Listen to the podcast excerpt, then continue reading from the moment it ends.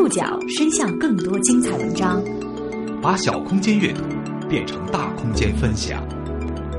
报刊选读，报刊选。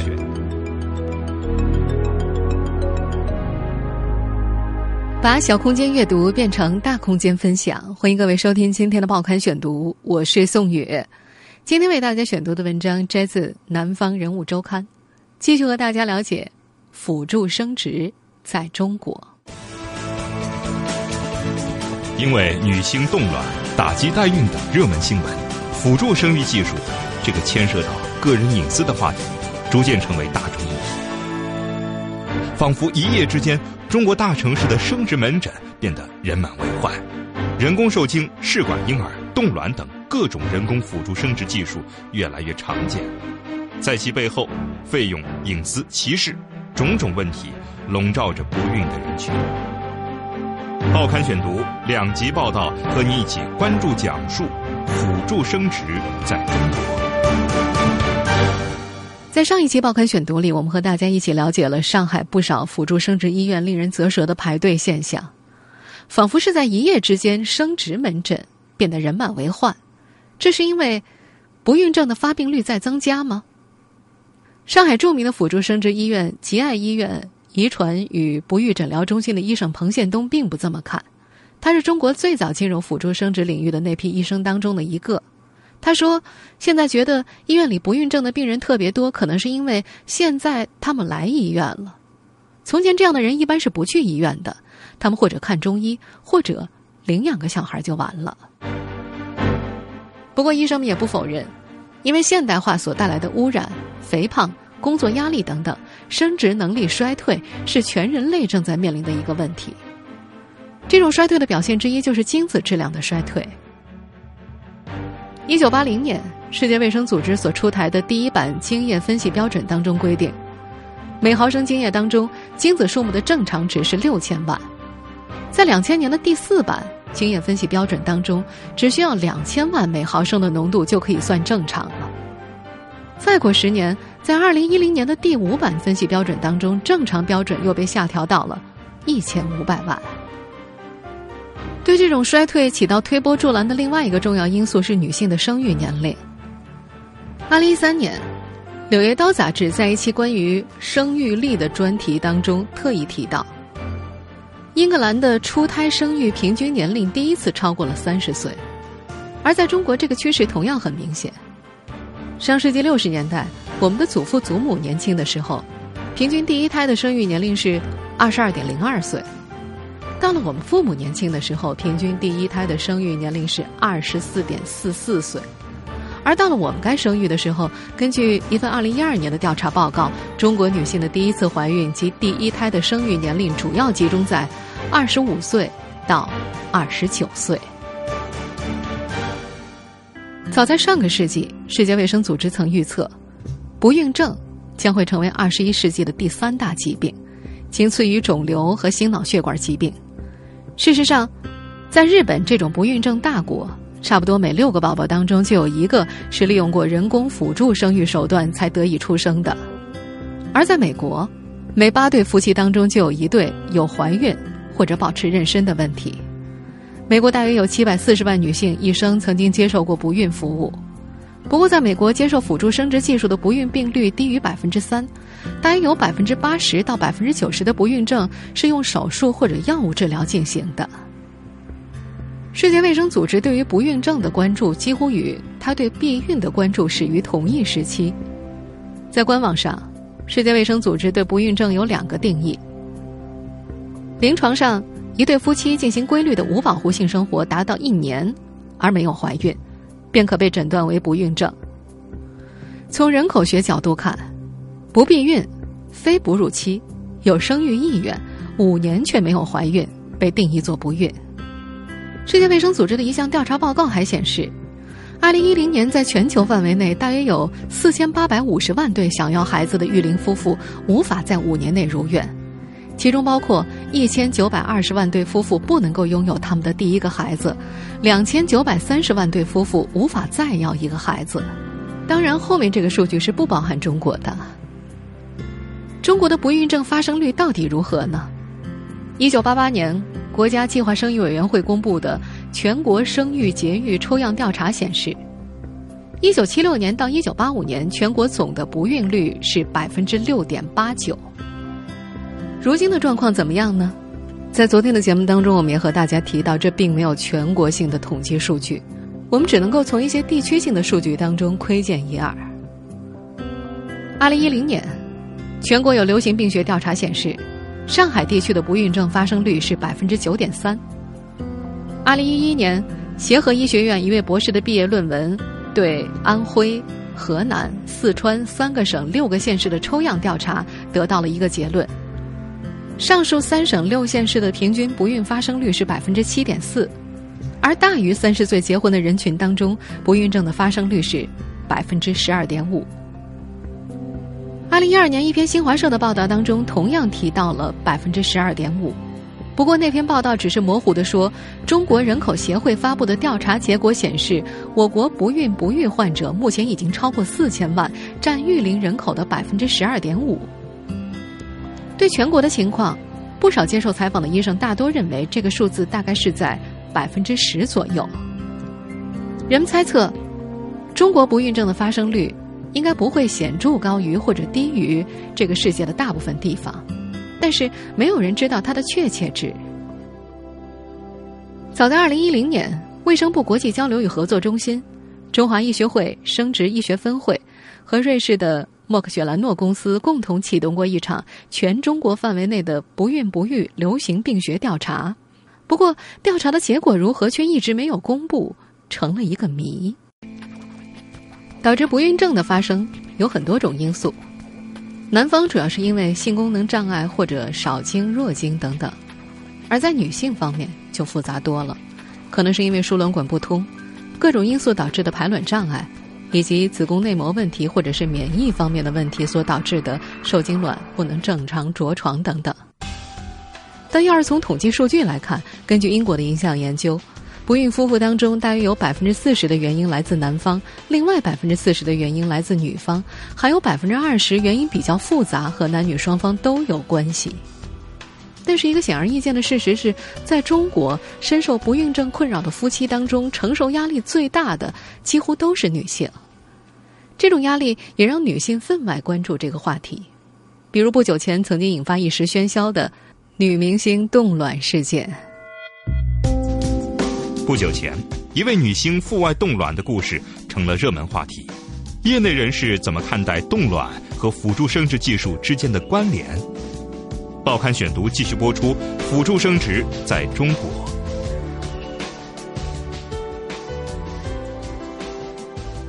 提到冷冻卵子的问题，一位从事赴国外辅助生殖医疗服务的人士回答：“通常他们会把冻卵与试管婴儿这种辅助生殖治疗分开看。”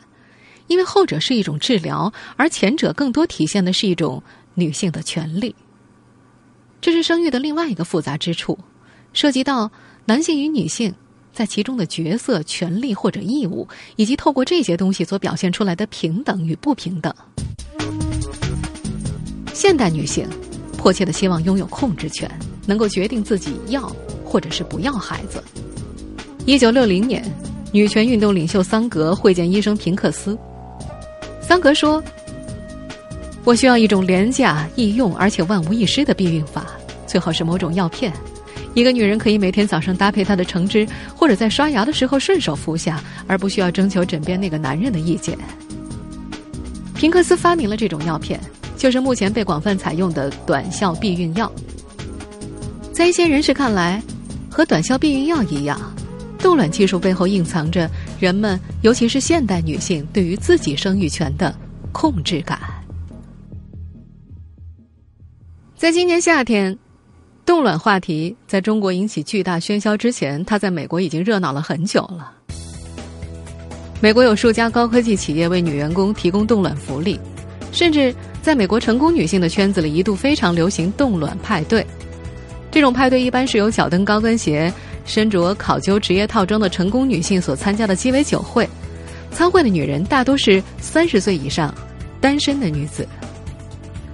早在二零一二年，美国生殖协会的一份报告宣布，卵子冷冻技术已经越过了实验阶段。报告的主要作者、生殖协会执委会主任 Samanser 认为，卵子的冷冻保存技术可用于因为癌症等疾病需要保存生育能力的患者。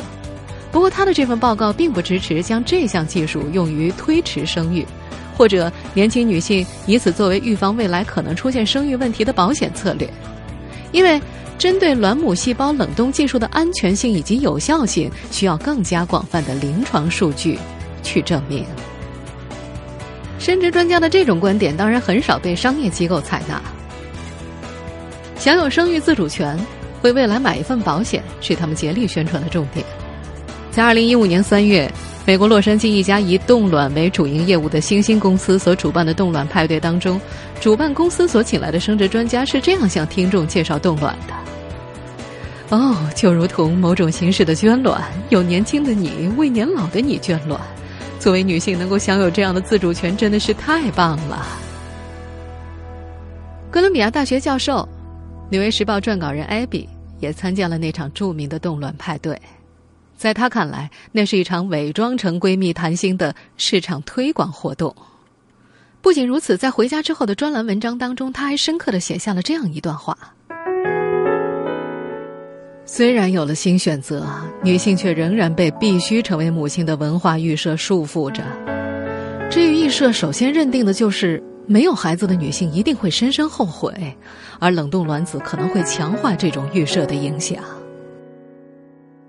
在那篇文章当中，这位哥伦比亚大学的教授认为，不想服从于这种通过冷冻卵子所加强的不幸的社会规范。这种所谓的社会规范包括：有钱的女性能够以她们想要的方式，在她们想要的时间生育，而贫困的女性却不能。还有，就算无法怀孕的情况当中，有一部分是男性不育造成的，不孕不育却仍然是女性的错，也是女性需要负责解决的问题。艾比写道：“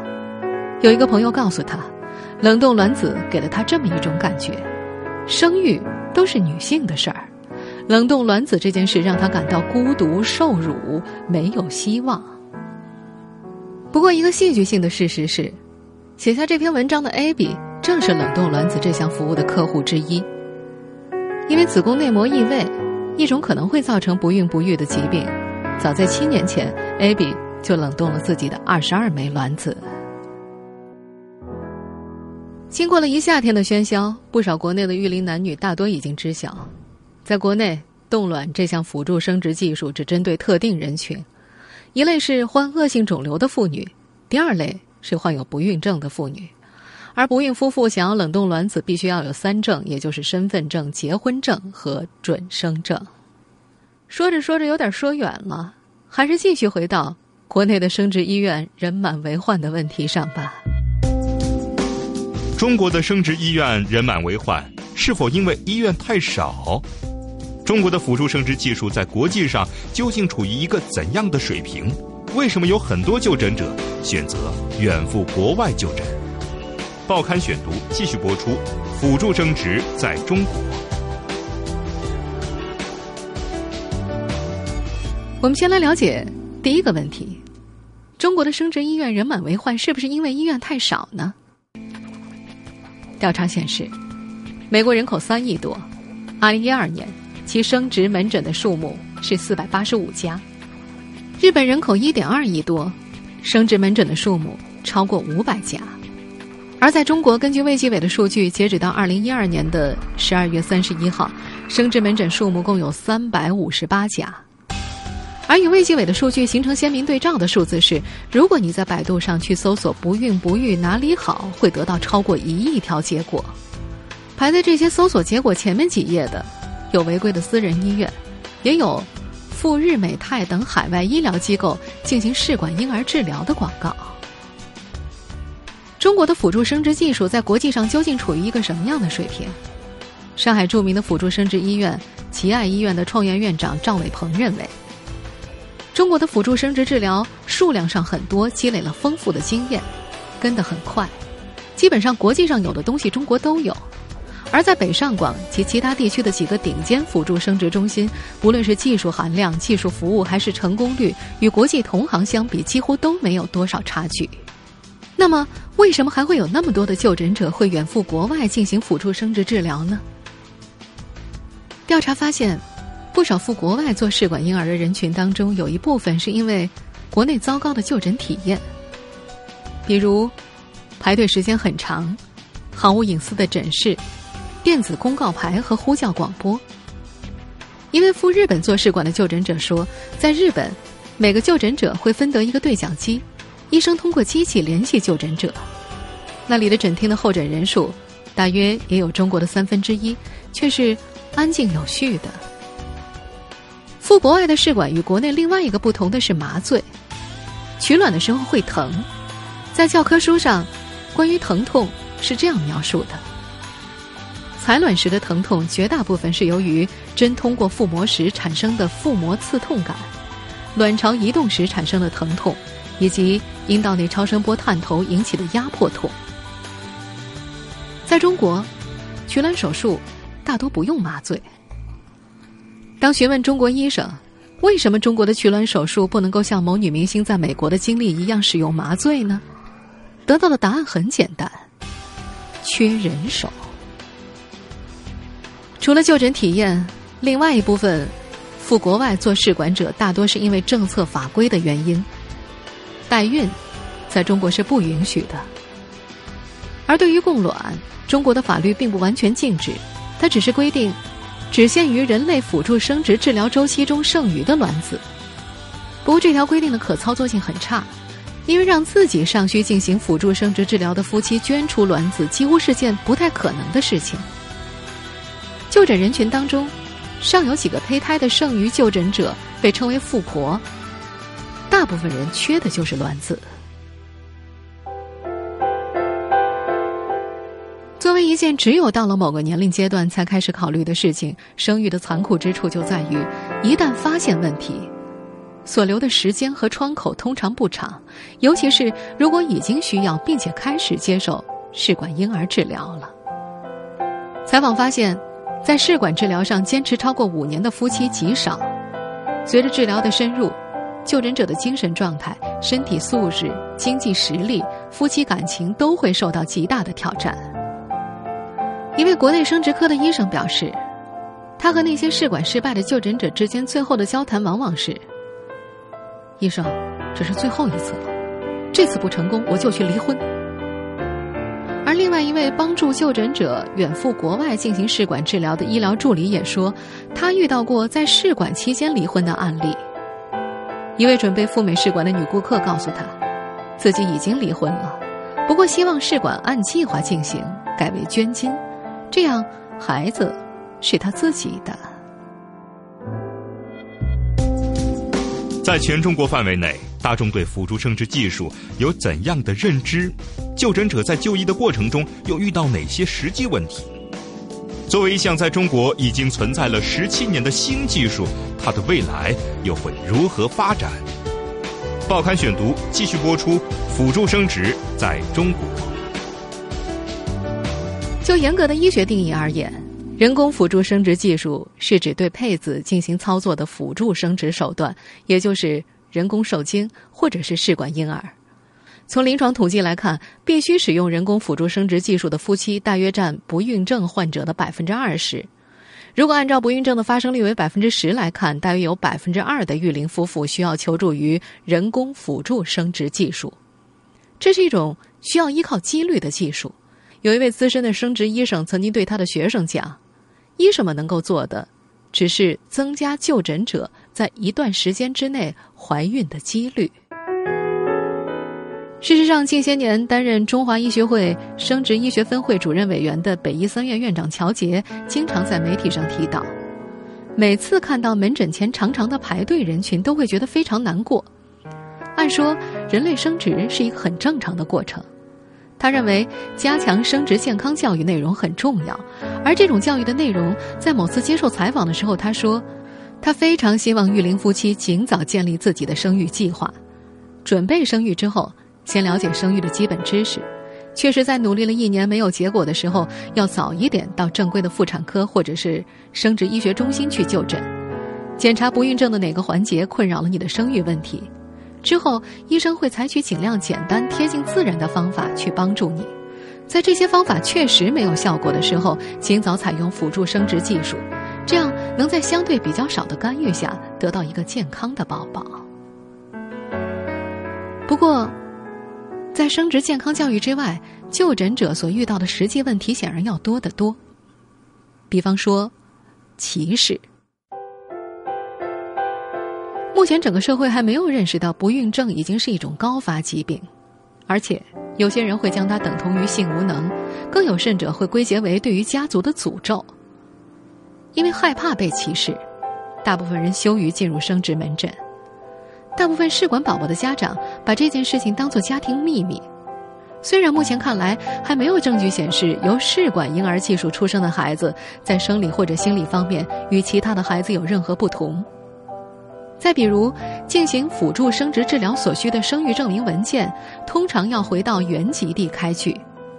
而各地开证明的要求不同，有些地方还要求医院先开具不孕症的诊断书，经常要来回数趟，花费巨大的时间和精力。除此以外，从取卵到移植，即便是最顺利的流程，花费也会超过两万元，医保。是否应该全部或者部分的负担就诊者的费用？这同样是一个问题。在业内，医生们对此有不同的看法。支持者举出日本的例子，在日本，符合一定条件的夫妇可以免费接受至少一次试管婴儿治疗。不过，也有人指出，辅助生殖治疗目前价格昂贵，成功率尚低，由公共财政来负担的话，也许还不到时机。不过，双方都支持对于失独的不孕症就诊者提供经济资助，毕竟那些人通常经济状况并不好。有医生甚至提到，对于失独者是否可以使用某些更具操作性的供卵政策，毕竟对于这些人来说，时间很重要。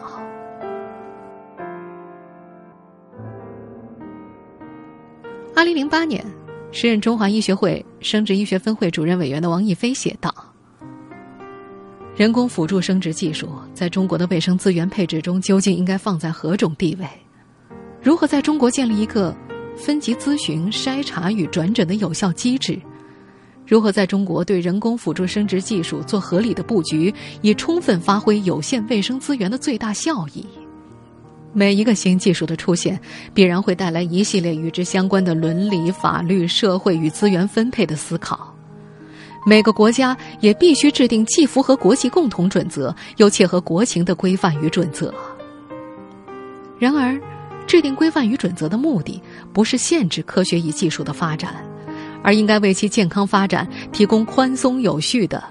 支撑性政策环境。